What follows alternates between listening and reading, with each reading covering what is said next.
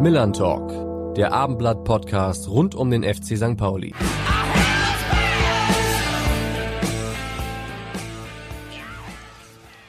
Und damit moin und herzlich willkommen zur ersten Millern Talk Folge der Saison 2022-23. Am Sonnabend trifft der FC St. Pauli auf den ersten FC Nürnberg.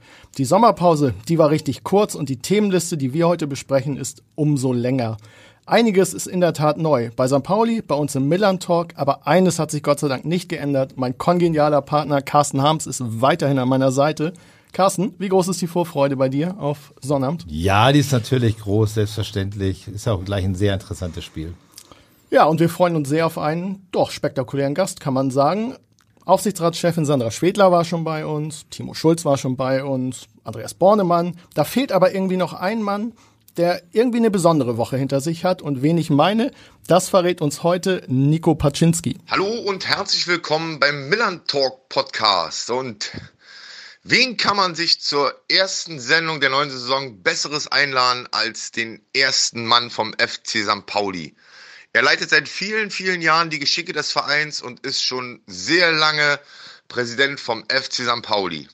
Und wir werden mit ihm über vergangene Zeiten sprechen, aber auch einen Ausblick auf die Zukunft werfen, über Erwartungen, Träume und Ziele. Wir sagen herzlich willkommen im Milan Talk Podcast, Oke Göttlich. Ja, moin Oke, schön, dass du da bist. Moin und äh, danke an Patsch. Äh, danke an Patsche, da kommt er nochmal und äh, schöne Grüße auf, auf ein baldiges Getränk, mein Lieber und äh, danke Alex und Carsten, dass ich hier sein darf. Okay, gib es zu, du wolltest erst hauptamtlicher Präsident werden, bevor du zu uns kommst und der Plan ist halt aufgegangen. Du weißt doch, es ist immer eine Legitimationsfrage und die Mitglieder haben mich jetzt über den Aufsichtsrat legitimiert, die Familie hat mich legitimiert, auch während der Arbeitszeit jetzt mal bei eurem Podcast sein zu dürfen. Stark. Ja, wir freuen uns sehr, dass du da bist. Alex hat es angesprochen, diese Woche, vor allem der Beginn war durchaus besonders für dich. Äh, was gab es denn auf der Geschäftsstelle zum Einstand für die Mitarbeiter? Ja, also wir machen hier beim FC St. Pauli immer Dinge etwas anders und es ist nicht so, dass man da äh, im Empfangskomitee weder erwartet wird, noch dass sozusagen da die großen Champagnerduschen oder etwas äh, ähnliches stattfinden, sondern im Gegenteil, es ist tatsächlich so, ähm, meine siebenjährige Probezeit ist beendet gewesen und ich bin jetzt aber täglich am Millern-Tor und es macht total viel Spaß, äh, mit den Kollegen und Kolleginnen dort direkt äh, neue Dinge zu erleben und auch umzusetzen.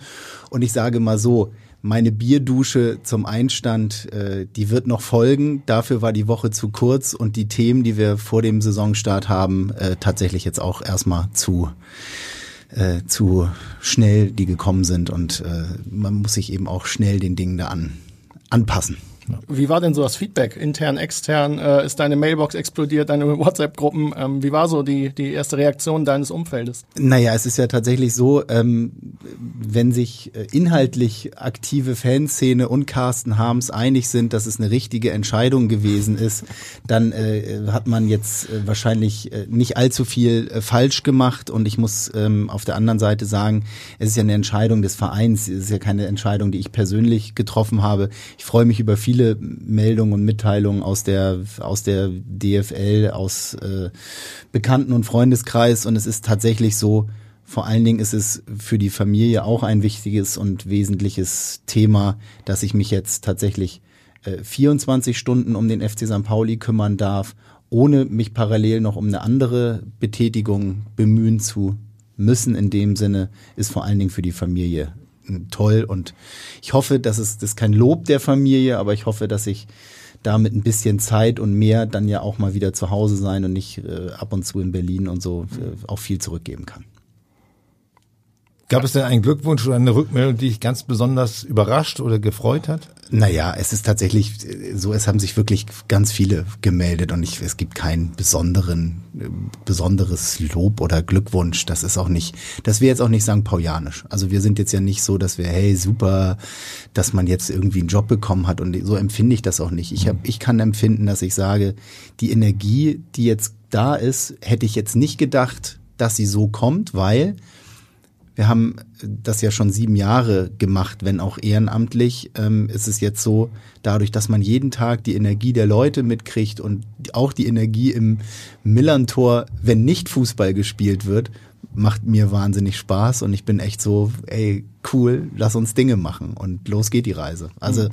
das ist eigentlich das schönste Lob und das kommt von den Kolleginnen und Kollegen, weil die ähm, mit mir jetzt hoffentlich lustige, schnelle und neue Dinge machen können. Mhm. Ist es dir ein Stück weit auch schwer gefallen, deinen alten Job äh, abzulegen? Weil ich meine, der hat dir ja sicherlich auch Spaß gemacht, sonst hättest du ihn nicht so lange gemacht.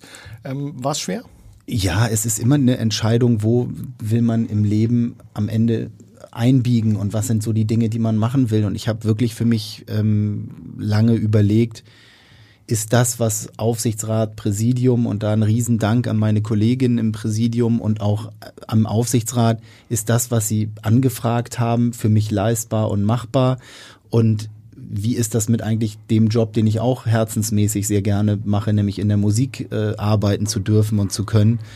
Und wo ist aber gerade, sage ich mal, viel zu tun? Wo sind auch die Herausforderungen groß? Wo sind die Themen, wo man anpacken muss und will? Und ehrlicherweise, wo hat man dann auch als Dienstleister 19 Millionen Sympathisanten, 33.000 Mitgliedern, äh, vielen Amateursport treibenden Abteilungen, dem Profisport gegenüber, sich auch ja committed weiterzuarbeiten, ja. mal mindestens im Ehrenamt und dann aber auch im nächsten Schritt im Hauptamt. Und da war dann die Entscheidung klar, ich möchte nicht ähm, dieser Verantwortung äh, vom Stapel gehen und, und, und weglaufen in dem Sinne, sondern lass uns das dann anpacken. Und je richtiger, mit mehr Zeit, je mehr Zeiteinsatz, desto besser. Und habe gesagt, ey, es macht mir auch Spaß. Es hat in den sieben Jahren ähm, auf jeden Fall ähm, mit mir etwas gemacht. Es hat in den sieben Jahren, ähm, wie ich finde, in den Dingen, die du unmittelbar ähm, sage ich mal, beeinflussen kannst, würde ich uns im Präsidium äh, eine Schulnote 2 minus geben und ich finde, das ist eine gute Schulnote nach wie vor und mhm. trotz Corona und so weiter.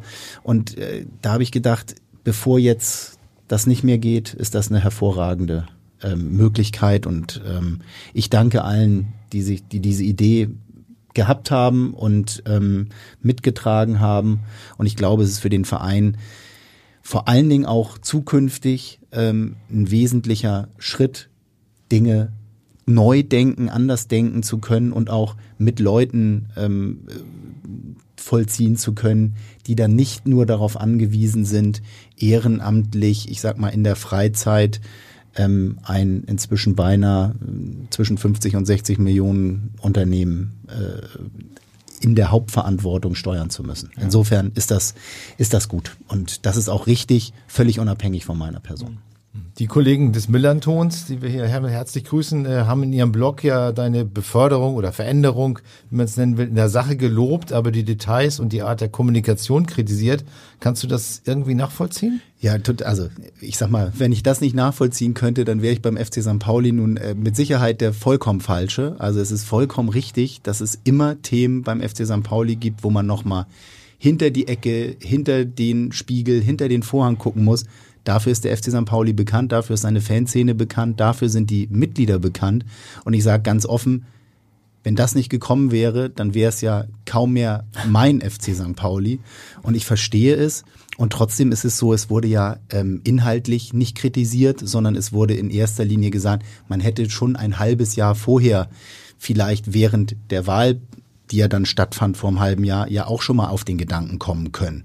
Das ist ein Thema, das müssen Aufsichtsrat und Präsidium mit Sicherheit mal mitnehmen und drüber nachdenken. Es war nur faktisch, und das kann man uns glauben oder nicht, zu dem Zeitpunkt wirklich kein Gedanke. Also es war nicht die Überlegung, es zu tun. Es war auch erst recht keine Überlegung, da so zu tun, als ob wir jetzt etwas Ehrenamtliches anfangen, um es dann ganz klar in eine Hauptamtlichkeit zu überführen.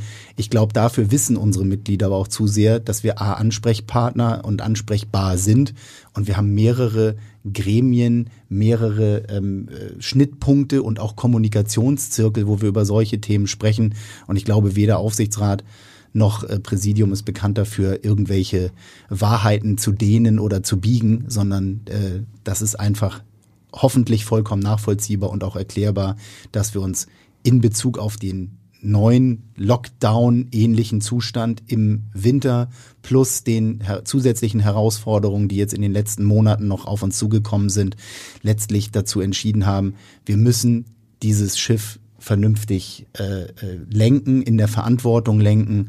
Und ich kann, wie gesagt, sagen, inhaltlich ist es richtig. Und für die Art und Weise der Kommunikation und dieses Feedback, die kann ich vollkommen nachvollziehen. Wir haben Mitarbeitende übrigens ähm, sehr frühzeitig äh, äh in Kenntnis gesetzt und die Mitarbeitenden, und das ist wieder mal, wie ich finde, eine herausragende Arbeit beim FC St. Pauli und Dank an alle Kolleginnen am Millantor. Ähm, es ist nicht ein bisschen nach außen gedrungen, es ist dann veröffentlicht worden, als es wir es letztlich auch so wollten. Und ähm, es macht auch absolut Sinn, weil bei uns gilt, die Mitglieder werden informiert und die Mitarbeitenden werden informiert und dann geht es äh, in die weiteren Kreise. Und das haben wir in dem Sinne und auch in der Reihenfolge Kolleginnen, Betrieb, also Betriebsrat, Kolleginnen, dann äh, die Mitgliedschaft und dann die Öffentlichkeit gemacht. Und ich finde, wir bemühen uns da wie eine vernünftige und gute Organisation zu arbeiten. Das wird uns manchmal durch den öffentlichen, äh, äh, ne, durch die Öffentlichkeit eines Profifußballs natürlich manchmal etwas schwerer gemacht. Aber ich freue mich, dass es mal ähm, geklappt hat und insofern alles in Ordnung. Welchen Stellenwert hat denn das Ehrenamt äh, für dich noch bei der Führung eines Fußballvereins? Ist das aufgrund der Anforderungen einfach ein Stück weit in Anführungsstrichen aus der Mode gekommen? Nein, das Ehrenamt, das darf man ja auch bei uns in der ganzen Arithmetik jetzt nicht vergessen. Wir sind insgesamt fünf ehrenamtlich gewesene Präsidiale. Ähm, davon sind nach wie vor im Schwerpunkt vier ehrenamtlich tätig. Ich bin Vollzeit hauptamtlich tätig als ähm, gewählter Repräsentant des Vereins, mhm. wo es aber auch darum geht, ähm, Kultur innen und außen miteinander in Vereinbarung zu bringen auf der Geschäftsstelle, aber auch diese nach außen zu repräsentieren. Und ähm, wir sind im Kern noch ehrenamtlich organisiert. Der Aufsichtsrat ist ähm, ähm, mit sieben Mitgliedern von der Mitgliedschaft gewählt. Ähm, und wir bleiben ja auch von der Mitgliedschaft gewählt. So. Und ehrenamtlich ist wichtig und dabei bleibe ich auch, weil es damals auch ein Argument war bei dem Thema besondere Vertreterinnen, dass es unabhängige Entscheidungen zulässt. Also keine direkten monetären Abhängigkeiten ähm, äh, nach sich zieht. Und das sind wir auch. Also meine Kolleginnen könnten mich nach wie vor natürlich in einer Präsidiumssitzung überstimmen. Das hat ja mit Haupt- und Ehrenamt nichts zu tun, ja. sondern es hat was mit der Entscheidungsfähigkeit zu tun. Und das, glaube ich, muss man sich äh, vor Augen führen. Es geht tatsächlich darum, wie viel wie viel teilst du deinen Kopf pro Stunde in verschiedene Tätigkeiten ja. auf? Und ich muss ganz ehrlich sagen, ähm, ich habe sagt das immer ein bisschen bildhaft, jede Minute habe ich sozusagen, wenn ich nicht geschlafen habe, mindestens 30 Sekunden an den FC St. Pauli gedacht. Und wenn ich, ähm, wenn ich das dann der Organisation gegenüber erklären musste, für die ich eigentlich tätig war und auch einen Lohn enthalten habe, erhalten habe, dann ist das natürlich unfair dieser Organisation gegenüber. Und jetzt mal gar nicht so sehr von Familie und so weiter sprechen. Insofern ja. ist jetzt Fokus St. Pauli, wir haben voll Bock und es ist eine neue Saison und es gibt wahnsinnig viele Themen kritische Themen auf Basis, auf die wir auch später wahrscheinlich noch zu sprechen ja. kommen. Ähm, es gibt, ist eine herausragende und spannende Saison, weil wir, glaube ich, ganz viele Zweitligisten sehen und haben, wo wo jeder noch so ein bisschen gucken muss, wo ist er eigentlich gerade, wo steht er eigentlich gerade und auch wir natürlich äh, gucken, wo stehen wir gerade und wo wir auch natürlich äh, ehrlicherweise sagen müssen, wir machen uns immer wieder auf den Weg, Leute besser machen zu wollen und entwickeln zu wollen. Und ähm, das kann in sehr positiven Sphären enden und das kann aber auch manchmal in, in ein paar hakeligen Momenten enden. Aber daran wachsen wir und daran wachsen vor allen Dingen die Spieler und Spielerbetreuer ähm, äh, und da wollen wir weitermachen. Mhm. Zum Sport kommen wir noch etwas später. Noch einmal der Punkt äh, besondere Vertreterinnen äh, und Vertreter. Ähm, Einige Mitglieder befürchten, dass durch diese Einrichtung wichtige Entscheidungen an der Basis vorbeigetroffen werden könnten. Ähm, wie siehst du das? Naja, also äh, Carsten, ich verstehe auch da die Sorge immer, weil es eine viel geäußerte Frage dann ja auch immer ist. Nur man muss ja ganz klar sagen, der FC St. Pauli ist nach wie vor durch sehr viele Foren, durch sehr viele Gremien, durch sehr viele Kommunikationszirkel es wird nichts geben und gab es in der Vergangenheit nicht und wird es auch in Zukunft nicht geben, was jetzt an der Mitgliedschaft vorbei mehrfach entschieden werden könnte. Das ist wirklich, ähm, das kann gar nicht passieren. Und ich sag mal, es fällt schon Leuten auf, wenn wir das Stadion auf einmal grün malen würden, dass das vielleicht nicht so richtig passen würde.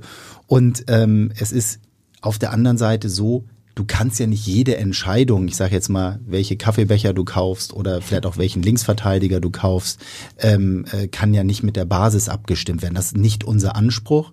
Das ist nicht der Anspruch unserer Mitgliedschaft. Das muss man auch deutlich sagen. Aber diese offenen Zirkel und nicht nur auf der Jahreshauptver oder auf der Mitgliederversammlung, sondern auch in between, sage ich mal, mit Townhalls, mal mit Mitgliedertreffen, in den Zirkeln mit dem Aufsichtsrat, in den Zirkeln mit dem ständigen Fanausschuss, mit dem Fanladen, mit äh, äh dem Fanclub-Sprecherrat. Da sind ja sehr viele ähm, AG-interessierter Mitglieder. Ähm, da sind ja sehr viele Foren, die wir beim FC St. Pauli haben. Und es sind unsere wichtigsten Menschen, die den FC St. Pauli in den letzten 40 Jahren gestaltet haben.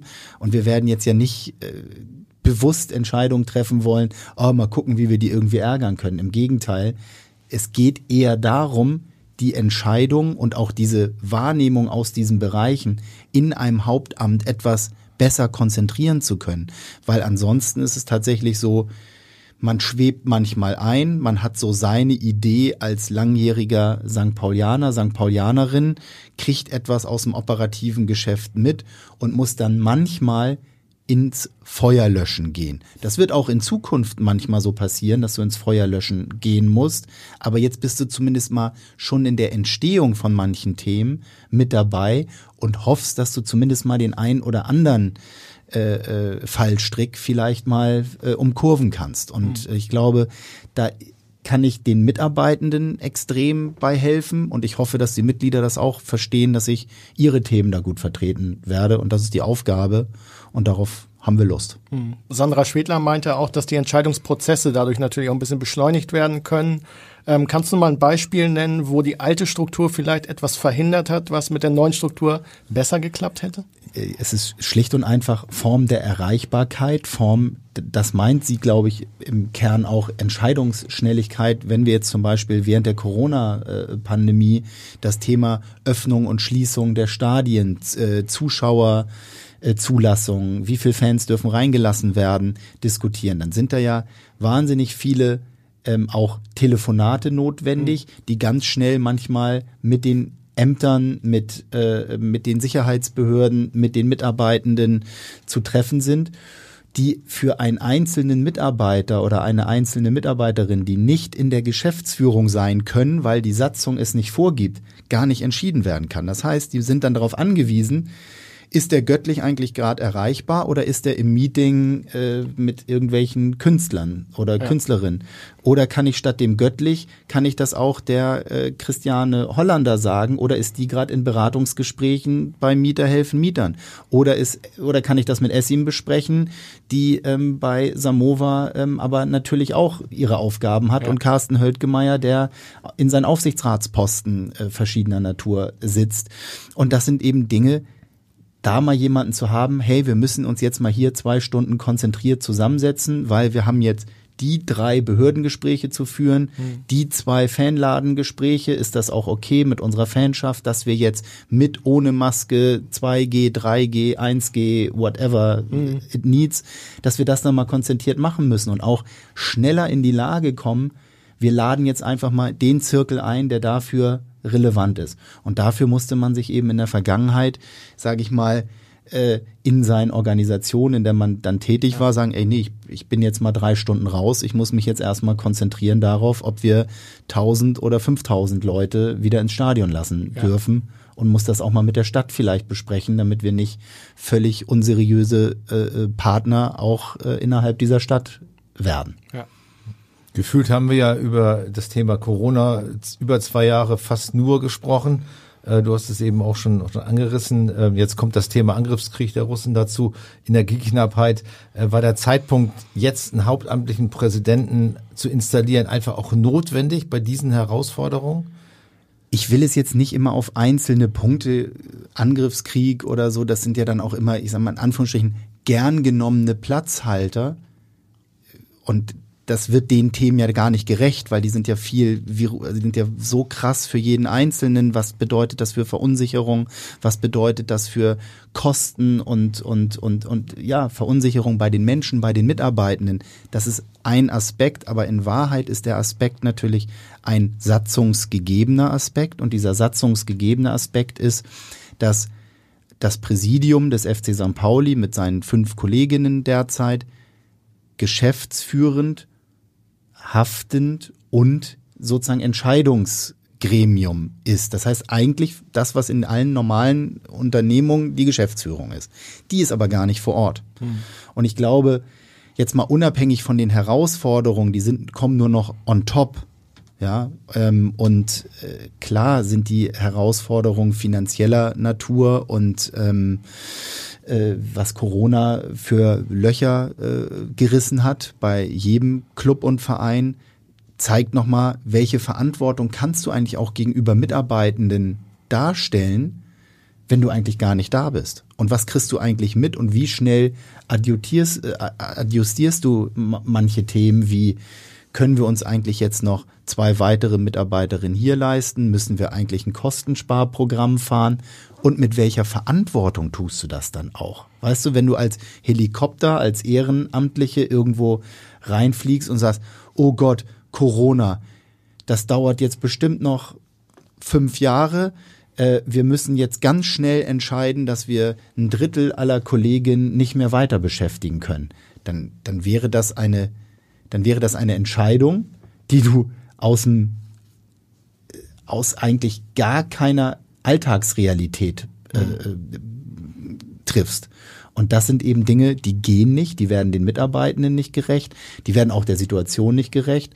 Und du musst am Ende natürlich solche Entscheidungen, die jetzt überhaupt gar kein Thema sind, ich nehme es nur als Beispiel, ja. Ja, ähm, da musst du hin. Und diese Verunsicherung in der Organisation kommt manchmal zustande, weil du eben nicht in den Themen bist, weil du nicht schnell mal eine Antwort bekommst, weil du nicht mal eben auch vielleicht mal auf dem auf dem Tee oder so jemand fragen kannst, sag mal, stimmt es, dass jetzt das und das ist? Und du kannst nicht mal eben im Nebensatz so kurz sagen, nee, nee, jetzt, ne? und, und wenn, dann sagen wir euch auch zwei Wochen vorher Bescheid. Also, hm. oder, oder vier Wochen oder acht Wochen. Das fehlte eben alles. Und die Themen Angriffskrieg, Energiekosten haben ja, wie gesagt, einen unmittelbaren Effekt auf die Mitarbeitenden. Und ich glaube, da hat die Organisation und die Satzung Defizite gezeigt, weswegen du manchmal mit Mitarbeitenden und Kollegen nicht ganz so eng Dinge absprechen kannst. Und das, glaube ich, führt dazu, dass du nicht ganz so viel Verunsicherung mehr in der Organisation hast. Das ist wichtig und dieses, da kommt dann auch dieser Angriffskrieg und Energie wiederum rein. Wenn du Menschen ein Stück weit Verunsicherung nehmen kannst, weil du gemeinsam weißt, wie du dem begegnest, in welcher Form auch immer, positiv, negativ, hart, weich, dann ist es für eine Organisation nachvollziehbar. Und Nachvollziehbarkeit hast du in einem Ehrenamt nicht so kongruent wie in einem Hauptamt. Das mhm. ist so. Carsten hat das Thema Energiekrise angesprochen. Es gibt Fitnessstudios, die jetzt ihre Sauna schon abstellen, die die Beleuchtung überprüfen. Ähm, es trifft ja jeden von uns, auch Vereine. Hast du irgendeine Ahnung, irgendeine Einschätzung schon, wie sehr die Energiekrise den Fußball treffen wird? Wird das ein großer Einschnitt werden, ähnlich wie Corona? Was erwartest du? Ja, es ist ein Thema und es ist ein Thema, was noch nicht in der Dringlichkeit besprochen wird, wie es notwendig wäre angesichts der sich verdreifachenden, verachtfachenden äh, Kosten. Ja, also das sind ja je nachdem, was du jetzt nimmst, Elektrizität äh, äh, oder Gaspreise, die steigen ja unterschiedlich, deshalb drei bis achtfach und so weiter. Mhm. Und ich glaube, auch da äh, kommen wir wieder in dieses Thema sozialgesellschaftliche Verantwortung. Ähm, was kann ein Profifußball dazu beitragen? Welches sind die Themen, die der Profifußball angehen muss? Haben wir darüber bisher in der DFL gesprochen? Haben wir aus eher einem pragmatischen Grund noch nicht in der Tiefe, weil wir noch keine Sitzung, sage ich mal, un unmittelbar in der Folge hatten. Die haben wir jetzt äh, zeitnah. Und da wird das Thema mit Sicherheit äh, eine Rolle spielen. Und ich finde, man muss natürlich überlegen, wie kommst du mit gewissen Themen umher. Also ich Stichwort Beleuchtung äh, des Stadions. Äh, wie hell muss das Stadion wirklich für eine Fernsehübertragung sein? Ähm, muss schon bei mehr oder weniger an helllichten Tag, muss da jetzt schon Flutlicht an, ja oder nein? Das sind Themen, würdest du mich jetzt fragen, ich, ich brauche das zum Fußball gucken nicht. Ähm, ich habe aber bin auch kein Fernseh-TV-Experte, der nachher sagt, aber wenn wir die Ausleuchtung von 87 Trillionen Lumen nicht haben, dann weiß ich nicht, ob ein Fernsehzuschauer oder Zuschauerin sich das noch angucken mag. Das kann ich nicht beurteilen. Aber es ist so, ähm, es fühlt sich natürlich anachronistisch an in diesen Zeiten, ähm, ich sag mal, extrem viele Energiekosten zu produzieren, dass ein Stadion kein Nachhaltigkeitspreis gewinnen wird mit Rasenpflege, Flutlicht und ähm, äh, 30.000 oder 50 oder 60.000 Menschen, äh, äh, die es dann für wenige Stunden zu beherbergen gilt, das muss uns allen klar sein. Und jetzt ist eben die Frage, verschieben wir deswegen Anstoßzeiten, ja oder nein? Ich sage jetzt mal was vielleicht völlig unpopuläres. Ähm, vielleicht ist ja das ein Punkt, warum man noch was Gutes an der WM in Katar sehen kann, dass wir zweieinhalb Monate in einer dunklen Jahreszeit äh, zumindest mal keine Spiele am Millantor haben. Ja. Ähm, auch wenn ich mir die WM woanders wünschen würde. Aber ich sag mal, diese zweieinhalb Monate haben wir ja sparen wir schon mal ein bisschen Energiekosten. Okay, aber ganz konkret, gegen Nürnberg spielt ihr um 13 Uhr, muss da das Flutlicht an sein? Das, äh, äh ohne Witz, Carsten, äh, bitte, du hast mich jetzt ertappt, ich weiß es nicht, ich weiß nicht, ob wir es anmachen. Wenn es nach mir ginge, können wir es gerne auslassen. Ja. Und zwar nicht, weil ich unsere Spieler nicht sehen will, wie sie hoffentlich viele Tore schießen wollen, sollen, aber ähm, ich, ich kann es dir nicht sagen. Normal will die Sonne das ja erleuchten, ne? Die genau. Tore. Also. Richtig. Also ich sag ehrlich, ähm, äh, Anstoßzeiten, da ist die zweite Liga, läuft ja auch nicht Gefahr, ähm, ich sag mal, zu spät in den Nachmittag auch in dunkleren Monaten zu kommen, wenn wir um 13 Uhr anfangen. Trotzdem hast du natürlich manchmal dunklere Tage und hellere Tage und so weiter. Die, wie viel Lumen es nachher sind, das kann ich alles nicht beurteilen. Hm. Weiß ich nicht. Was habt ihr für einen Stromverbrauch ungefähr? Und welche Einsparpotenziale würdest du sagen, habt ihr? Ich kann nur sagen, dass äh, die steigenden Energiekosten insgesamt in, in den neuen Planungen einen deutlich siebenstelligen Betrag mehr ausmachen, als wir vorher geplant haben. Hm, das trifft ja die Hallensportarten wahrscheinlich sogar noch mehr als, als euch, aber trotzdem, das ist eine Summe, die da schluckt man, glaube ich, schon das erste Mal, oder? Ja, muss man, muss man viele Kofis für verkaufen. Das beziehst du jetzt rein auf den Profifußball, also Millantor-Stadion. Ja, so jetzt weiter. genau, also Millantor-Stadion, Geschäftsstelle, ich sag mal auch ein bisschen Energie und äh, ähm, äh, Maschine, was Kollaustraße, ja. Kollaustraßenpflege ja, ja. und so weiter angeht. Jetzt kann ich, ich habe es noch nicht oder wir haben keine Analyse gemacht. Was ist das? Was bedeutet das für unsere Amateursporttreibenden?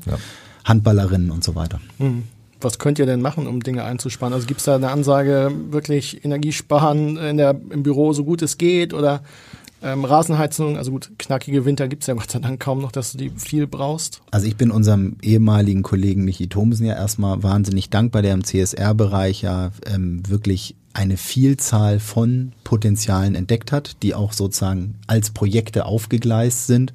Wir sind jetzt in der Phase, und das haben wir auch immer gesagt, Schritt für Schritt, diese tatsächlich über äh, fast dreistelligen Projekte in die einzelnen Abteilungen zu bringen. Und da sind ja sowohl ökologische, also sprich genau solche Themen wie energiesparenden Themen oder auch müllsparenden Themen, aber auch Themen ökonomische Nachhaltigkeit, soziale Nachhaltigkeit, die spielen ja auch eine Rolle. Aber gerade was die ökologischen angeht, dass es in die Bereiche überführt wird und in den Bereichen sozusagen gelebt wird. Und da gibt es natürlich ähnlich, tatsächlich ein bisschen analog zu Corona, dann Gruppe, wo man sich zusammentut und sagt, aus den verschiedenen Bereichen, was können wir tun, was werden wir tun und äh, wie können wir da auf die wirklich explodierenden Kosten ähm, reagieren. Und es geht ja nicht nur um explodierende Kosten, sondern da geht ja das eine mit dem anderen, auch der ökologischen Nachhaltigkeit Hand in Hand. Wie kann man das auch mal unabhängig von der Preisgestaltung, die sich jetzt negativ entwickelt, also teurer entwickelt, wie kann man das auch für die Zukunft besser machen? Hm. Neue Stadien haben teilweise Solarzellen ja auch auf dem Dach. Inwieweit muss man sich darauf einstellen, auch erneuerbare Energien als Fußballverein zu nutzen? Ja, also jetzt mal ganz konkret zwei groß, größere Projekte, die für uns natürlich auch auf der Agenda stehen und wo wir gucken müssen, wie schnell kriegt man das auch mit Genehmigungsverfahren und so Klar. weiter hin. Du hast LED als äh, als Möglichkeit der äh, der äh, Beleuchtung. der Beleuchtung und du hast Photovoltaik im Bezug auf äh, Energiegewinnung und das sind natürlich zwei Themen, die sind wichtig und wenn wir jetzt gerade, weil es ja immer mal wieder Thema ist, auch mal auf das neue Trainingszentrum zu sprechen kommen, ohne dass wir da jetzt schon deutlich äh, ne, in, den, in der tiefen Planungsphase sein können, aber dass wir dort natürlich wirklich richtig Lust haben, wenn es preislich jetzt nicht völlig durch die Decke schießt, was du momentan nicht ein, einordnen kannst, ist es einfach so, dass wir sehr, sehr gerne ein hochökologisches Trainingszentrum da bauen wollen würden, was auch was Materialien angeht und auch was Nutzbarkeiten und Recycling oder, mhm.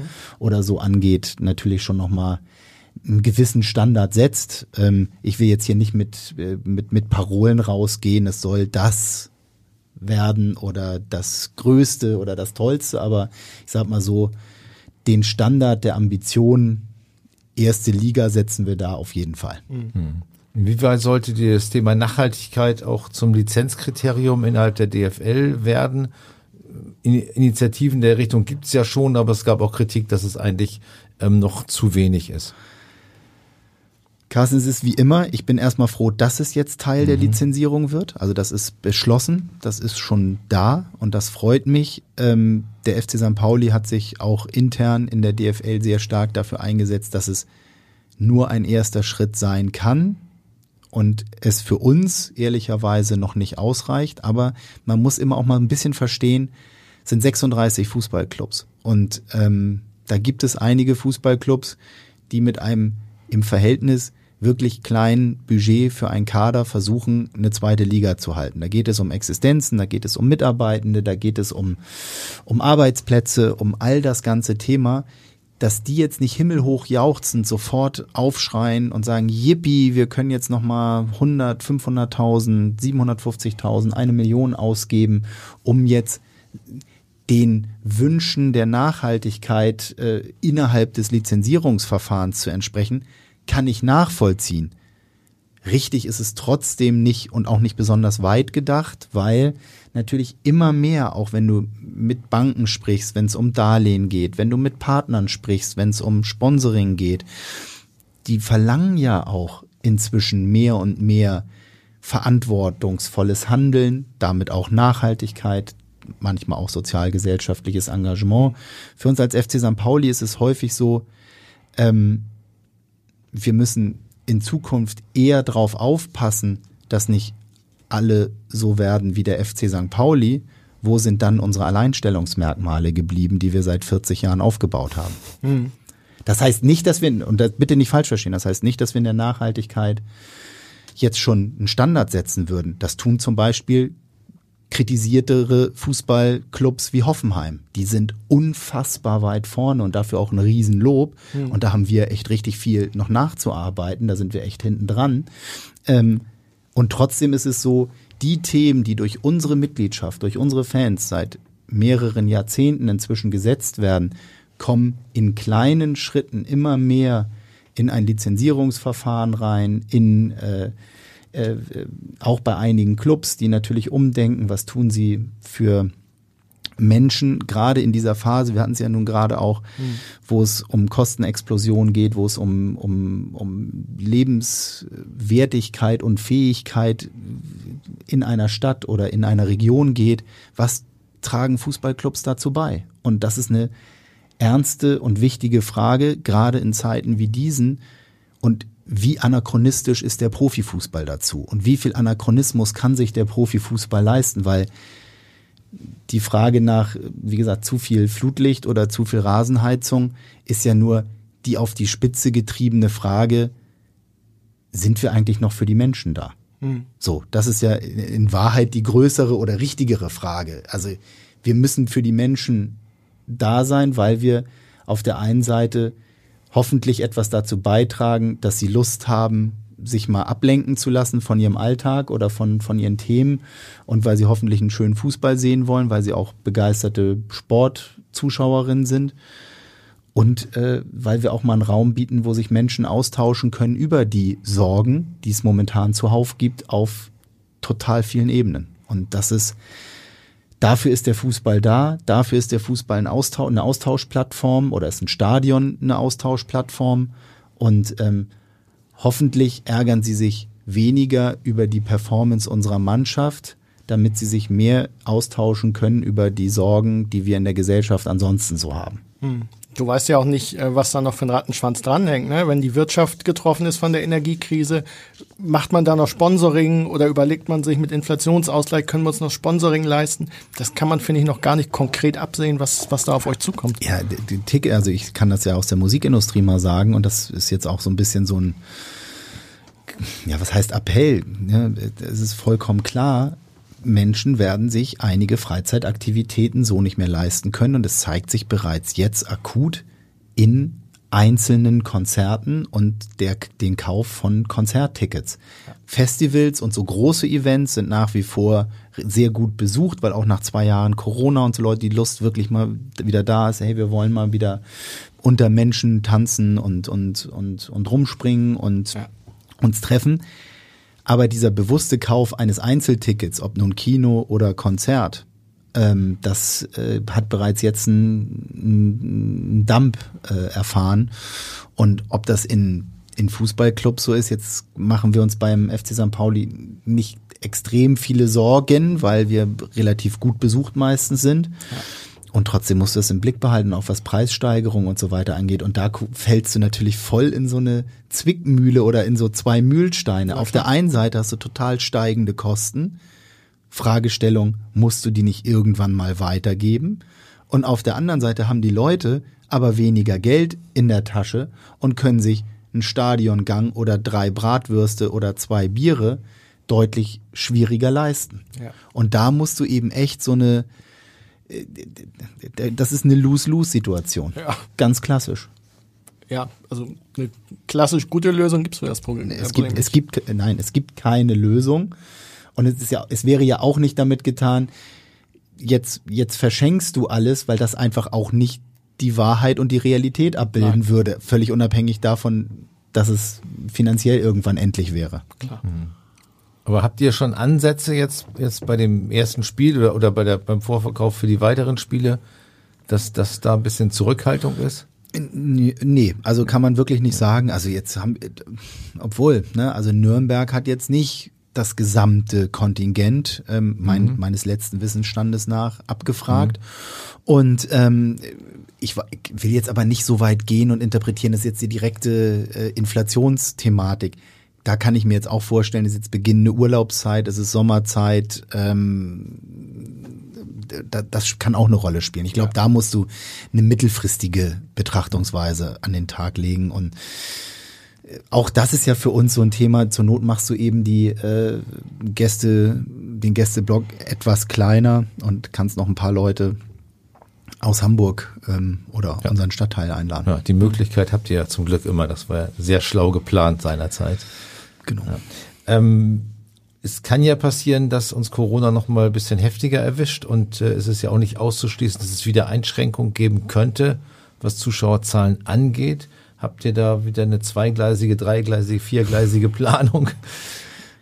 Ich bin da jetzt mal ganz offen. Wir haben uns mal so gefreut, dass wir jetzt erstmal eine eingleisige Planung nicht nur einreichen durften und konnten bei der DFL, sondern uns auch jetzt erstmal an eine eingleisige Planung gehalten haben. Das heißt nicht, dass wir kaufmännisch natürlich nicht im Kopf haben müssen und das auch haben, was passieren könnte, wenn nochmal eine Reduzierung der Zuschauerkapazitäten und so weiter passieren würden und können. Ähm, ich hoffe sehr, dass die Absprachen zwischen Regierung, Stadt und Veranstaltern und Veranstalterinnen so gut laufen werden, dass man frühzeitig sich anpassen kann und, und vernünftige Regelungen finden kann.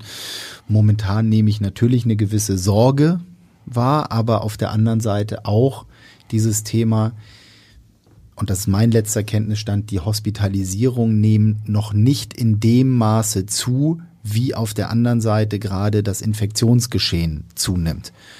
Und die Korrelation dieser beiden Themen sind ja ein entscheidender Faktor. Und in dem Moment, wo die Hospitalisierungen natürlich äh, ansteigen, müssen wir uns Gedanken machen. Und ähm, ich kann aber sagen, und das ist an dieser Stelle vielleicht auch nochmal ein, ein Lob gerade an Mitarbeitende, die immer mal wieder auch mal gerade im St. Pauli-Umfeld ein bisschen Kritik erfahren, was die wirtschaftliche Performance angeht und auch was die sportliche Performance, und damit meine ich nicht ausschließlich nur den Tabellenplatz angeht, da haben wir natürlich äh, finanzielle äh, Mittel erlösen dürfen und erlösen können, die sensationell sind für Corona-Zeiten. Und ähm, großes Lob da an Bernd von Geldern und Andreas Bornemann.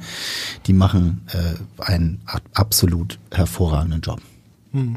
Ja, ist ja auch wahnsinnig schwer vorherzusagen, also was jetzt im Herbst und Winter passiert. Ähm, auch da sind wir wieder beim Thema WM. Du hast halt eine relativ lange Pause im Winter. Das heißt, da überbrückst du ja schon mal Monate ohne Heimspiele, falls es Einschränkungen gibt. Spielt auch so ein bisschen in die Karten, um es mal nochmal etwas positiver zu sehen, dass die WM im Winter ist. Ja, also wie gesagt, wir haben uns da also weder mit Schadenfreude noch mit Freude. Ne, wir sind ganz froh, dass wir wir machen eine stringente Saisonplanung, die haben wir jetzt gemacht mit 17 Heimspielen, vielleicht das ein oder andere DFB-Pokalspiel, wobei soll jetzt nicht hier interpretiert werden, dass wir hier groß geplant hätten, mehrere Runden zu überstehen. Ähm, dafür hat die Historie uns äh, bisher meistens bestraft, sondern ähm, 17 Heimspiele und dann gucken wir mal in einem Schnitt von natürlich um die um die Ausverkauftheit und dann mhm. gucken wir mal, wie wir das anpassen müssen. Aber ich bin, wie gesagt, sehr dankbar. Finanzbereich äh, sieht, sieht anständig aus. Das nächste Jahr können wir vollkommen in Ruhe angehen, wenn jetzt nicht noch Energiepreise äh, nochmal um weitere äh, mehrere hundert Prozent steigen. Und dann müssen wir uns aber sowieso, glaube ich, äh, im gesamten Sport und auch als gesamte Gesellschaft ganz andere Gedanken machen. Mhm. Ja. Den, dennoch habt ihr ja in der vergangenen Saison insgesamt weniger Zuschauer reinlassen dürfen, als ihr es mal zu Beginn geplant hattet. Klar, war nicht anders, äh, ist gar kein Vorwurf. Äh, habt ihr schon einen Überblick, wie ihr finanziell die vergangene Saison, was ja gleichzeitig das Geschäftsjahr ist, abgeschlossen habt? Äh, wir werden, so wie ich es vorhin gerade angesprochen habe, wir haben eine sensationelle äh, wirtschaftliche ähm, Reise hinter uns. Das muss man echt mal so sagen. Trotz der ganzen, trotz der ganzen ähm, Einschränkungen. Wir werden das Geschäftsjahr überraschend gut abschneiden. Und wir werden Verluste, also wir haben Umsatzverluste, aber in der äh, Ende, Ende Betrachtungsweise werden wir überraschend positiv rausgehen. Inwieweit geht es St. Pauli, also so gut wie nie? Also macht dich das auch stolz, dass ihr so eine schwierige Phase so, ich will nicht sagen unbeschadet, aber weniger beschadet als viele andere übersteht? Bei St. Pauli ist das eine Teamsache. Und das ist tatsächlich so, die Mitglieder und die Dauerkarteninhaberinnen und alle haben einen riesigen Beitrag geleistet. Die Kolleginnen auf der Geschäftsstelle haben einen mega Beitrag geleistet. Ähm, auch die Amateursporttreibenden Abteilungen machen einen riesigen Beitrag weil wir haben wenig Mitgliederrückgang, obwohl einige Sportangebote nicht möglich waren. Die Abteilung fördernder Mitglieder unterstützt das Abteilung, äh, das äh, Nachwuchsleistungszentrum in, in erheblichem Maße in siebenstelligen Beträgen. Und das hilft uns natürlich alles auch, um solche Projekte wie jetzt ein Nachwuchsleistungszentrum, was ähm, zumindest mal am Horizont jetzt klar wird oder dass es mhm. kommt, ist klar. Aber dass wir jetzt eben auch in die intensivere Planungsphase gehen können, was natürlich einen, einen zweistelligen Millionenbetrag am Ende verschlingen wird, dass wir da frohen Mutes rangehen können. Ich muss einmal ganz kurz husten. Das ist völlig okay. Schön. Und ähm, also, äh, dass wir zukünftig eben auch diese Investitionen angehen können. Und auf der anderen Seite, und das ist ja auch immer die Herausforderung im Profifußball, ähm, und äh, das wollen wir auch überhaupt nicht verneinen. Wir haben eine sportliche Ambition. Diese sportliche Ambition ist auch klar artikuliert. Wir wollen unter die 25 besten Mannschaften in Deutschland. Da ist nach oben wenig Grenze gesetzt, aber nach unten bisschen Grenze gesetzt. Und ähm, das ist etwas, wo wir sagen, äh, dafür musst du natürlich auch Mittel bereitstellen. Und es ist nicht so, dass wir hier ähm, den sportlichen Bereich in irgendeiner Weise ausnutzen, um damit andere ähm, Defizite äh, auszugleichen, ob jetzt, weil du es ansprachst, Carsten, Ticketing oder ähnliches ist. Das wird jetzt nicht durch ein Transfererlös äh, äh, gecovert, sondern am Ende ist es, sind wir ein gesamtwirtschaftlicher ähm, Betrieb, der einen Umsatz macht und der aus verschiedenen Bereichen kommt und der wird eben in den Bereichen auch adjustiert. Und auch das ist übrigens ein Schritt Richtung Hauptamt, dass wir solche Prozesse, auch diese Finanzprozesse, was ist mit den Erlösen, wofür werden die ganz konkret eingesetzt und nicht nur auf einer Excel, auf dem Excel-Tableau, sage ich mal, mhm. ähm, dass sie da mal die Zeit für zu haben, sich tief damit auseinanderzusetzen, ist auf jeden Fall ein, ein Riesenvorteil, der jetzt auch diese Verhauptamtlichung und auch die Hilfe durch Carsten Höltgemeier und auch Christiane Hollander darstellt. Mhm aber es hilft natürlich, Erlöse wie jetzt bei Kofi äh, zu generieren. Ist das einfach auch ein Teil, ja, man ist ein Ausbildungsverein, man verliert immer wieder gute Spieler. Gehört das einfach dazu? Ist das ein Teil des, der, der DNA einfach, die man hat als Zweitligist? Also äh, bis auf den FC Bayern München sind alle Vereine Ausbildungsvereine. Ähm, das sind die einzigen, die sich überall immer bedienen können und alle wollen da im Zweifelsfall spielen. Ähm, und insofern äh, freuen wir uns, äh, sage ich mal, Wettbewerber und Verfolger vom FC Bayern sein zu dürfen. ähm, nein, aber jetzt im Ernst, es ist, es ist so, dass ähm, wir haben 105 Jahre in unserer Vereinsgeschichte, ich sage jetzt mal bummelig, vielleicht stimmt es nicht ganz genau, eine Million Euro Tra Transfererlöse gemacht. So, äh, in den Jahren äh, 106 bis äh, äh, 110 waren es dann irgendwie fünf. So. Mit Halstenberg, Tschatkowski. Und so, genau. Und jetzt hast du ähm, in, in den Jahren 110 äh, bis 112 kommst du dann auch irgendwann mal in Richtung Zweistelligkeit. So. Mhm. Und das ist eine schrittweise Entwicklung. Der FC St. Pauli wird ohne die Erlössäule Transfers keine Annäherung an einen nächsten wirtschaftlichen Cluster erreichen können. Und wenn ich von wirtschaftlichen Clustern spreche, dann fragen sich jetzt Leute, was hat das denn jetzt mit Fußball zu tun?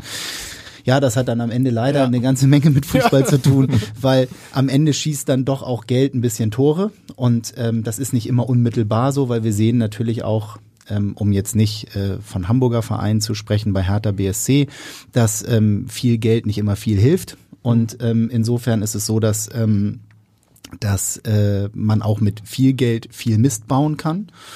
Und wir versuchen eben wirklich Schritt für Schritt und wir nennen es immer so ein bisschen ne, die nächsten, den nächsten Schritt, die nächste eine Pipeline zu planen sozusagen. Das ist sozusagen es kommt jetzt bis zu dem Schritt, dann kommt es bis zum nächsten und dann kannst du auch ich sag mal, in anderen Regalen auf einmal ähm, natürlich auch tätig werden. Klar. Und dieses Regal, das muss man ja nun auch schon sagen, völlig unabhängig davon, ob es nach wie vor entwicklungsfähige, aber spannende Spieler sind. Ein David Nemeth hätten wir uns vor drei Jahren nicht erlauben können und er wäre auch nicht zu uns gekommen. Hm. Ja, und ein ähm, oder ein Fassi jetzt wäre vor drei Jahren nicht zu uns gekommen. Da habe ich mit Carsten viele Telefonate geführt. Wie ambitioniert ist der FC St. Pauli eigentlich und gehen nicht eigentlich viele Spieler, weil der FC St. Pauli so, so unambitioniert äh, ähm, ähm, wirkt. Mhm. Ja, und ich versuchte immer zu sagen, nein, wir sind nicht unambitioniert, aber es ist sozusagen, es, sind, es ist eine schrittweise Entwicklung, wo du erstmal, und auch das äh, muss man jetzt mal lobend erwähnen, Timo Schulz aus jungen Spielern besser also Spieler besser macht, die dann einen Verkaufswert natürlich erreichen.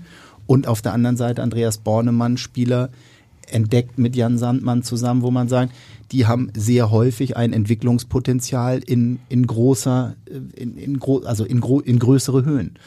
Und ähm, die auch mal ihren vielleicht zweiten Schritt bei uns gehen, wie Jojo Eggestein und wo wir eben dafür Sorge tragen müssen, dass sie sich wohlfühlen und dahin gehen. Und insofern ist Ausbildungsverein falsch. Wir wollen der Verein sein, wo die Spieler eine Plattform für sich entdecken, wo sie ihre nächsten Schritte gehen können. Das heißt nicht, dass wir alles nur nach dem, nach den Spielern ausrichten. Das haben wir nun auch zum Ende der letzten Saison ab und zu mal gesehen, wo man eben auch klare Entscheidungen treffen muss und dann wird sich darüber beschwert, dass klare Entscheidungen getroffen werden. Ja, damit müssen wir eben leben. Wir werden nach wie vor klare und harte Entscheidungen treffen, wenn wir das Gefühl haben, wir haben zu viele Menschen bei uns ähm, äh, im Betätigungsfeld, die sich vielleicht auch ein bisschen gemütlich gemacht haben, schon äh, 380 Jahre beim FC St. Pauli zu sein. Hm, es spricht sich ja auch rum, wenn sich jemand bei St. Pauli gut entwickelt, jetzt wie Kofi, der dann den Schritt zum Euroleague-Teilnehmer äh, macht.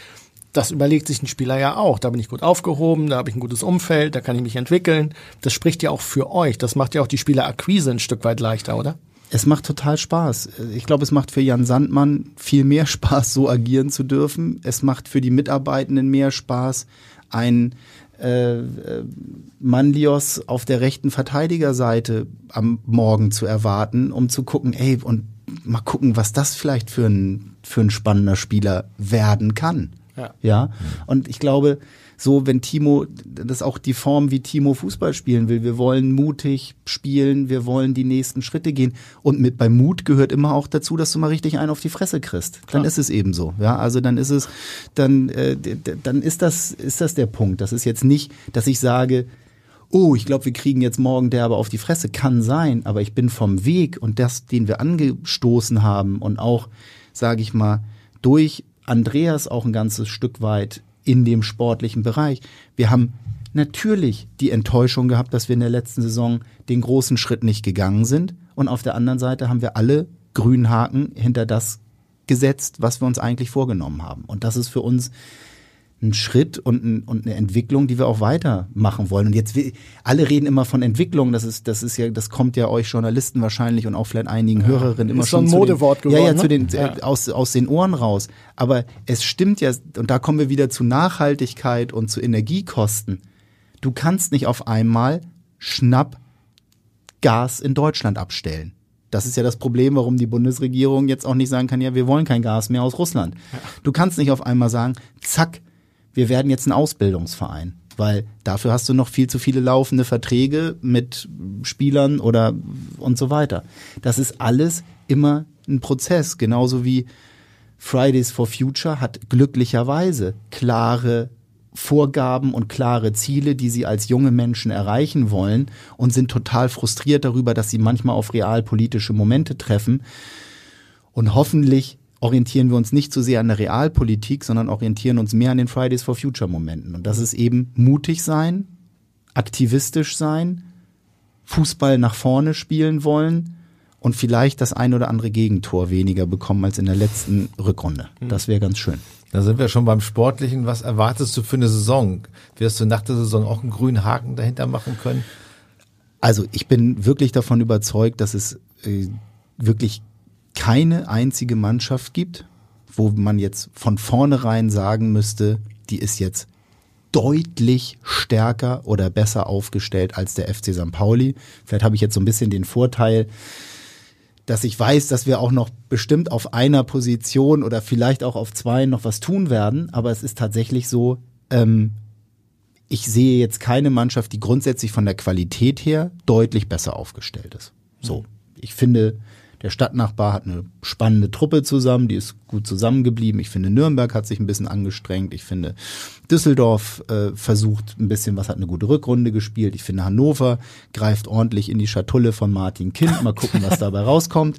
Und ähm, aber wir haben im letzten Jahr mit Teams wie Schalke, Werder, HSV, ähm, Darmstadt ähm, ja auch mithalten können und auch mit allen anderen. Also ich wüsste jetzt nicht, wo wir uns äh, vor irgendjemandem groß verstecken müssten. Also ich kann zumindest sagen, ich habe äh, keine Angst und keine Sorge vor irgendeinem Team, was uns vor den Weg läuft. In welche Schatulle greifst du? Also du hast ja kein Martin Kind neben dir? Nee, wir haben die Schatulle ähm, des organischen, nachhaltigen, hanseatischen Wachstums und in diese Schatulle, wo wir immer mal so ein paar Cent beiseite legen, in die greifen wir, damit Andreas äh, und Jan äh, Timo Spieler zur Verfügung stellen, die für sich den nächsten Schritt gehen wollen, die ambitioniert sind, weil sie eben noch nicht fertig sind, weil sie eben sagen wollen, unser Ziel ist es, höchstmöglich Fußball zu spielen.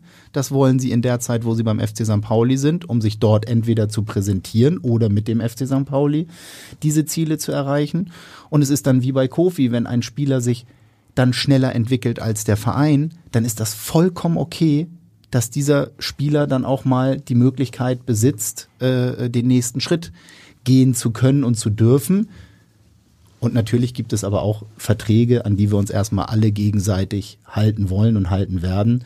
Und wenn man diese Verträge auflösen möchte, dann muss man eine wirtschaftliche Einigung finden im Sinne von, da möchte ein Spieler früher aus seinem Vertrag raus, dann kriegt der FC St. Pauli eine Transferentschädigung und diese Transferentschädigung nutzen wir gerne, um dann den nächsten halben Kofi zu einem ganzen Kofi zu entwickeln. Aber ein Festgeldkonto wie Bayern habt ihr jetzt noch nicht angelegt? Äh, nein, das werden wir auch äh, in naheliegender Zukunft nicht schaffen. Ich bin aber, und das kann man an dieser Stelle auch mal sagen, oder so viel Geheimnis darf man verraten, es gab ja sehr, sehr lange Jahre immer ein ähm, aus den Lehren der Vergangenheit, der FC St. Pauli darf man jetzt nicht vergessen, ist gerade mal zwölf bis 15 Jahre äh, mit dem Kopf aus der Schlinge ein bisschen langsam rausgerutscht und aus diesen Jahren, wo wir finanziell am absoluten Abgrund standen, gab es immer eine Rücklage, die vom Aufsichtsrat eingefordert wurde. Und mhm. ich finde das eine sehr schlaue äh, Einrichtung. Absolut. Und diese Einrichtung ähm, hat uns viele Jahre wirklich geholfen. Und inzwischen bin ich sehr, bin ich sehr, sehr happy, dass das gegenseitige Miteinander auch dazu führt, dass man gar nicht mehr die Angst haben muss, dass Geld sozusagen so verschwendet wird, dass man noch äh, zusätzlich weitere Festgeldkonten sozusagen braucht. Hm. Trotzdem würde es mich freuen, wenn wir demnächst noch so viel mehr umsetzen würden, dass wir auch ein Festgeldkonto anlegen könnten, weil dann, und das muss man auch immer mal sagen, das ist wirklich wichtig, es sind so viele Themen, die noch vor uns liegen. Ja, also auch das, was ich vorhin ansagte, mit Mitarbeiter, ähm, Pflege, äh, Nachhaltigkeit. Ähm, wir haben wirklich ein paar Themen, da wollen wir noch die nächsten Schritte machen und die sind auch kostenintensiv. Ja, das hat was äh, mit äh, ja mit mit Arbeitgeber ähm, Sorgfalt zu tun. Das hat was mit Nachhaltigkeit zu tun. Und das sind ja Themen, die kosten ja auch alle Geld. Ne? Wenn wir, es ist toll, dass wir von mal eben von Photovoltaikanlagen sprechen und von LED-Umrüstung mhm. und und noch Ladestationen und noch äh, gibt es vielleicht irgendwie bald andere Wärmemethoden als jetzt eine Rasenheizung und so weiter. Ja, das sind, da reden wir immer gleich von Millionenbeträgen. Die müssen ja, ja irgendwo herkommen. Mhm. Ja, und, und da wird Andreas Bornemann auch berechtigterweise im Zweifelsfall manchmal sagen, also jetzt mal, ne, also schon auch, wäre schon auch okay, wenn wir noch mal einen Stürmer holen würden, statt ja. jetzt die Photovoltaikanlage noch mal zu verdreifachen. Ja, so. Und das sind die typischen Auseinandersetzungen, die beim FC St. Pauli ja an, im Alltag sind. Da hat man Werte, da hat man Nachhaltigkeit, da hat man den Sport, wie viel Profisport ist der FC St. Pauli, wie viel sozialgesellschaftliches Engagement ist der FC St. Pauli. Und dieser Verhandlungsprozess ist, ist immer spannend und ähm, äh, ich hoffe, dass Menschen, auch wenn wir mal nicht so viele Tore schießen, trotzdem sagen, der Profifußball ist der Bereich, ähm, der für uns der wichtigste Türöffner sind, um all die anderen Dinge auch besser machen zu können und auch dafür Zeit, Kapazität und auch Öffentlichkeit und Kommunikation schaffen zu können. Mhm. Und das ist so ein bisschen ähm, äh, das Thema und das wird es auch äh, für die nächsten drei Jahre mal mindestens bleiben. Hm, was für strukturelle und infrastrukturelle Projekte sind denn die dringlichsten, die du jetzt sagst? Du hast das neue Trainingszentrum oder das NLZ angesprochen. Wie ist da der Stand? Es gab ja heute durchaus etwas interessante Meldungen zu dem Thema. Ja, also man muss ja ganz klar sagen, es ist ein es ist ein Projekt von großem öffentlichen Interesse. Es sind mehrere ähm, sowohl Vereine, natürlich auch Bezirke, natürlich auch der Senat damit beschäftigt. Ich finde es ein wahnsinnig richtiges Zeichen Hamburgs zu sagen, der FC St. Pauli sollte, wenn es irgendwie geht, eine Trainingsfläche innerhalb der Stadtgrenzen behalten. Mit der, glaube ich, Entscheidung mal grundsätzlich wird sich beinahe jeder Hamburger, Hamburgerin eigentlich anfreunden können. Jetzt vielleicht die größten, die größten blau-weißen Verehrerinnen nicht, aber es ist auf der anderen Seite schon so, ähm, ich glaube, das ist nachvollziehbar. Das nächste ja. ist, dass wir für den Sportstandort Deutschland, äh, für den, Sport, für den Sportstandort Hamburgs natürlich auch für andere Vereine etwas schaffen, was zumindest mal moderner ist. Ob da sämtliche, sage ich mal, Christbaumschmücke erreicht werden können, die sich jeder Verein in einem solchen Verhandlungsprozess, wenn es um Veränderungen geht, natürlich wünscht ist nicht Aufgabe des FC St. Pauli. Das haben wir auch nie gesagt. Wir finden aber, und das ist ganz klar auch mein öffentliches Statement, der Sport in Hamburg gehört modernisiert und die Flächen gehören so vernünftig zur Verfügung gestellt, dass es für den Sport immer und auch die Kinder und die Jugendlichen Betätigungs- und Bewegungsfelder gibt. Das ist ganz wichtig. Und das Trainingszentrum, dass es dort dann natürlich auch Themen drum gibt, ähm, was der Nachhaltigkeitsaspekt, der Umweltschutz und so weiter angeht, das ist bei jedem etwas größeren Bauvorhaben in Hamburg selbstverständlich ja. immer ein Thema und das muss es auch sein. Wir wollen damit verantwortlich umgehen. Wir wollen das bestmöglich auch von den Materialien her und auch für die Umgebung her sinnvoll gestalten. Ich finde nicht, dass wir, äh, sag ich mal, der Elbtower sind. Ich finde nicht, dass wir der Bunker sind. Ähm, ich finde, wir sind ein verantwortungsvoller ähm, Fußballverein, der sich freut, dass wir innerhalb der bestehenden Möglichkeiten in Hamburg etwas machen dürfen. Und ich freue mich, wenn andere Vereine uns dabei auch unterstützen. Wir unterstützen sie sehr gerne dabei, auch bei der Stadt darum zu werben, dass die Flächen zumindest so modern werden und erneuert werden, wie es sich gehört. Ähm, ob es dann noch darüber hinaus weitere Erweiterungen gibt und ich sage jetzt mal die nächste große Leichtathletikhalle noch on top, das kann ich nicht entscheiden, das erwartet aber auch hoffentlich niemand von mir. Ja, aber da gibt's noch ein bisschen Kommunikationsbedarf, denke ich, weil im Moment äh, steht ihr als der böse Bube da, der der andere verdrängen will und äh, das ist ja gar nicht sozusagen auf, auf eure Mist gewachsen unbedingt. Ach, ne? ich glaube, wir müssen hier mal aufhören, so Sandkastenspiele mhm. zu spielen, wer jetzt hier der böse Bube oder der der Schaufelklauer oder was auch immer ist, ja. Also, es ist wirklich es ist ja absurd zu glauben, dass wir sagen würden, also, wir möchten jetzt äh, bitte mehrere Vereine hier weghaben, weil hier ist der FC St. Pauli. Das wird natürlich bewussterweise auch ein bisschen so gespielt, um die Geschichten interessanter zu machen, um es noch mal ein bisschen, um es noch mal ein bisschen zu emotionalisieren. Es gibt seit beinahe einem Jahrzehnt, also kann ich ja nun fast sagen, ich bin jetzt im achten Jahr dabei. Ich glaube, es gibt seit meinem ersten Jahr Gespräche mit verschiedenen Vereinen mhm. um die aktuelle Fläche. Es gibt seit mindestens sieben Jahren Gespräche um andere Flächen. Und insofern fühle ich mich da auch, was das Thema Kommunikation hier benutzt als Totschlagargument, ähm, muss ich wirklich sagen, ich kann mir kaum eine bessere Kommunikation vorstellen. Mhm. Weil sie schon über so viele Jahre funktioniert. Und jeder möchte dann, es ist ähnlich wie manchmal mit Spielern und Beratern, äh, es gibt eine selektive Wahrnehmung, was man selber gerne hören möchte, wo man sich selber gerne politisch oder strategisch verorten möchte. Das kann ich im Zuge eines Verhandlungsprozesses alles nachvollziehen, aber wir wollen alle fair miteinander bleiben und ich glaube, das sind wir in Sport Hamburg im Wesentlichen auch und ich finde, der Austausch ist da, äh, ob nun mit den anderen Vereinen, auch nach wie vor okay. Ähm, und ich fühle mich auch übrigens überhaupt nicht als böser Bube oder der FC St. Pauli fühlt sich auch nicht als böse Bubin, sondern das ist einfach so etwas, wo man sagen muss, ähm, das gehört auch manchmal ein bisschen dazu und wir würden gerne auch die anderen Bauvorhaben, wo wir können, mit den anderen Vereinen unterstützen.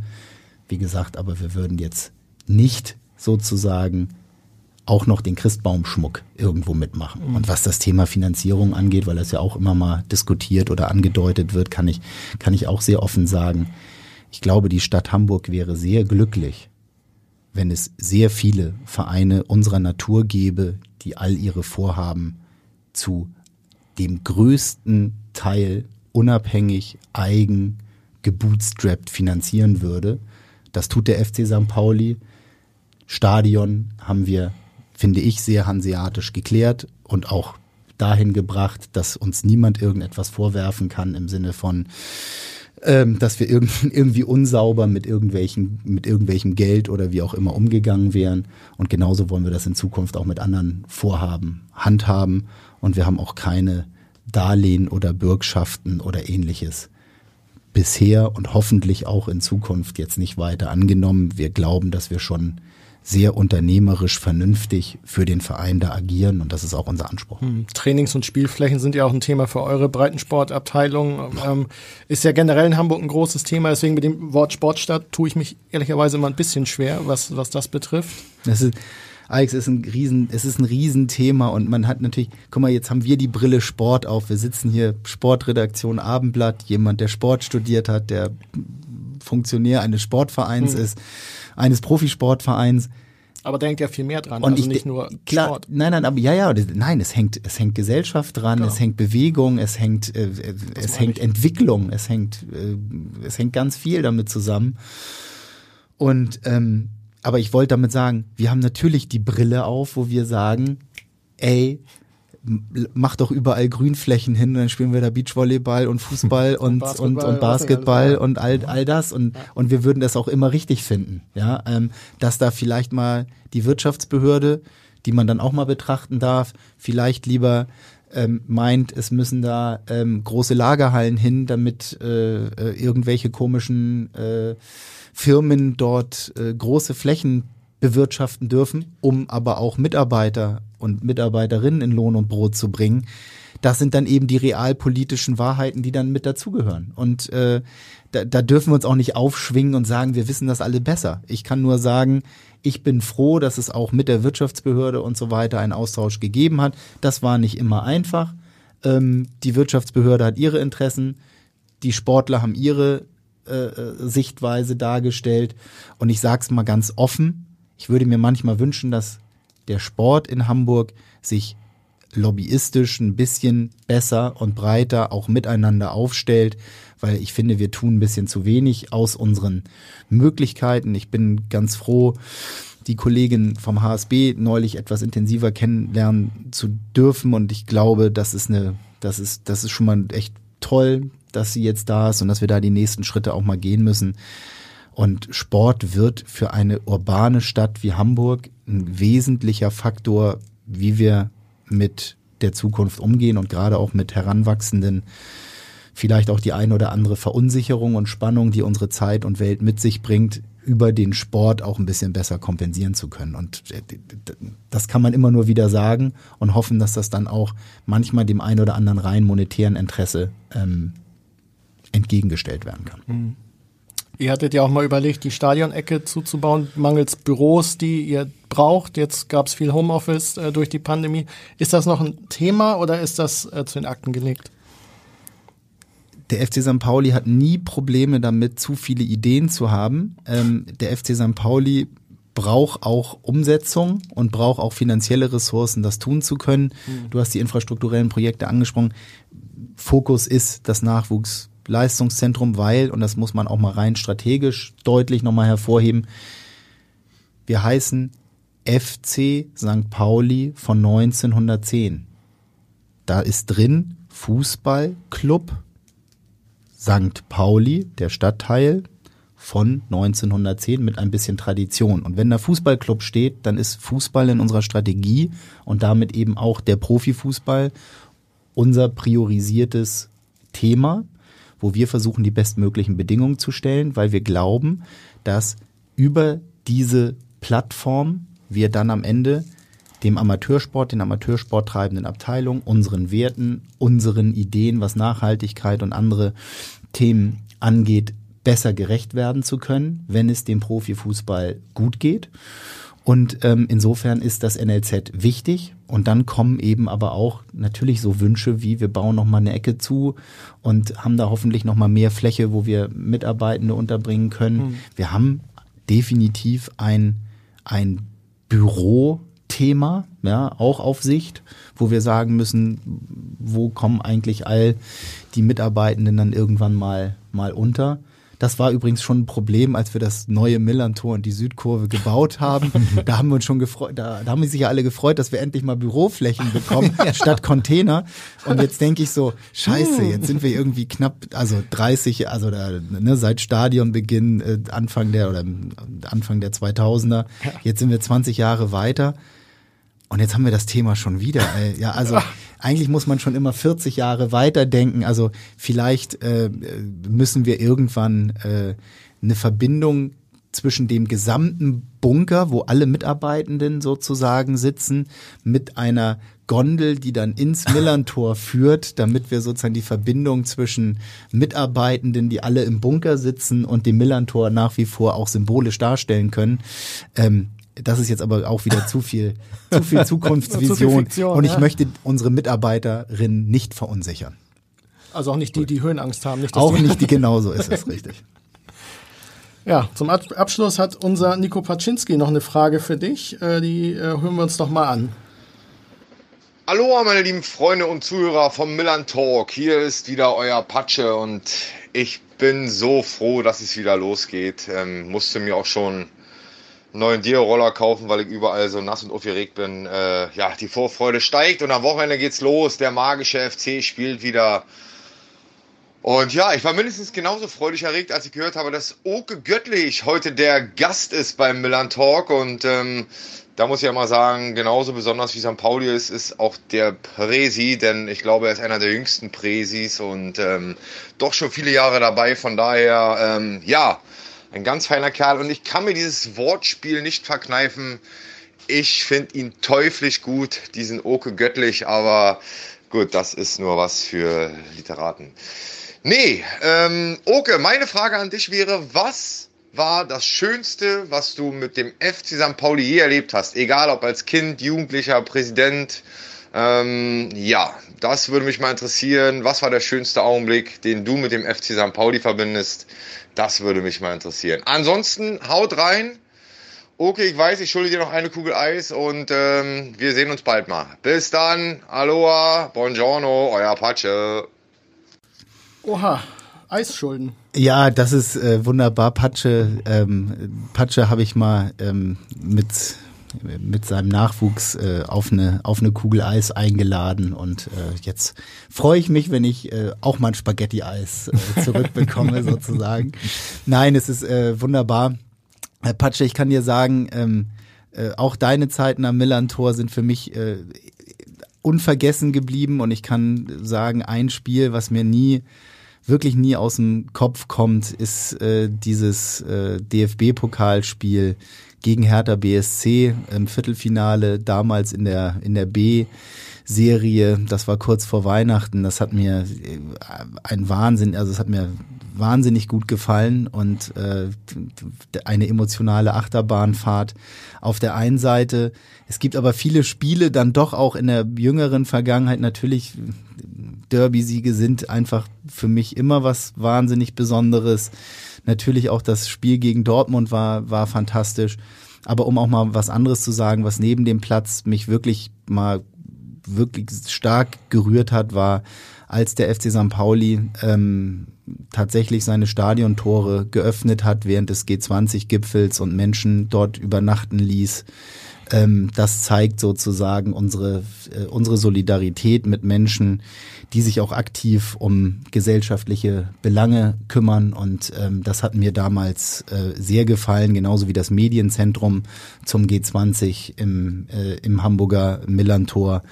Und das sind ja, das sind einfach Momente, die, die vergesse ich nicht. Äh, es gab Momente, wo ich die Drittligaplanung äh, in meinem in meinem Gepäck auf der letzten auf der letzten Sonderzugfahrt des letzten Saisonspiels mit hatte und dann in kleinen Schnipseln zerrissen über die Gleise verstreut habe.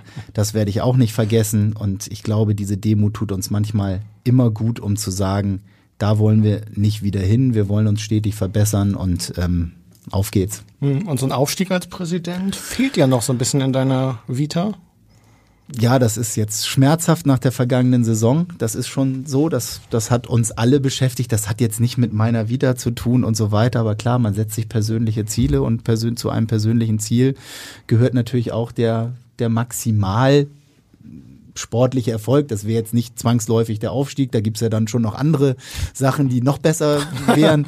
aber, ähm, aber so ein Aufstieg wäre wäre schon echt nochmal super wünschenswert. Hätte ich total Bock drauf und ähm, ja, so sieht's aus.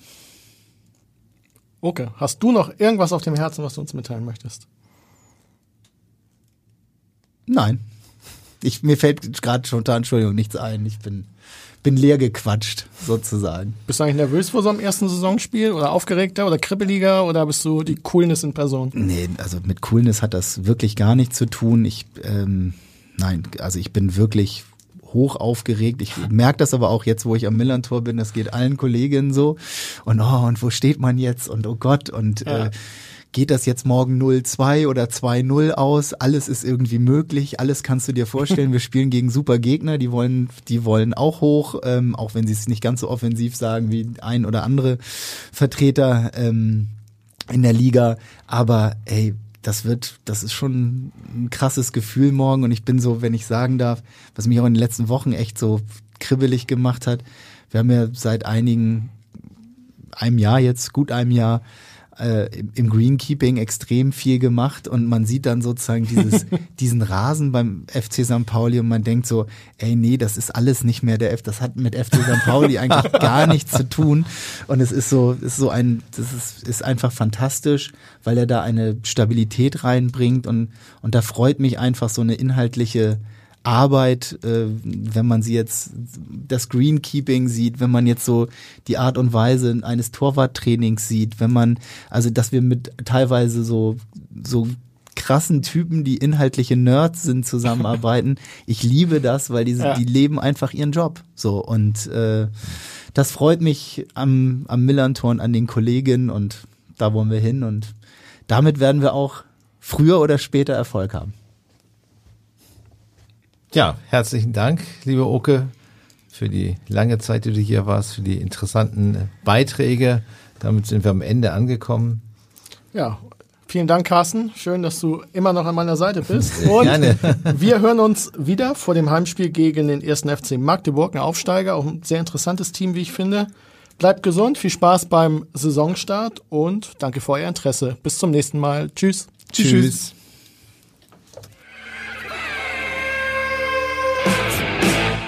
Weitere Podcasts vom Hamburger Abendblatt finden Sie auf abendblatt.de slash podcast.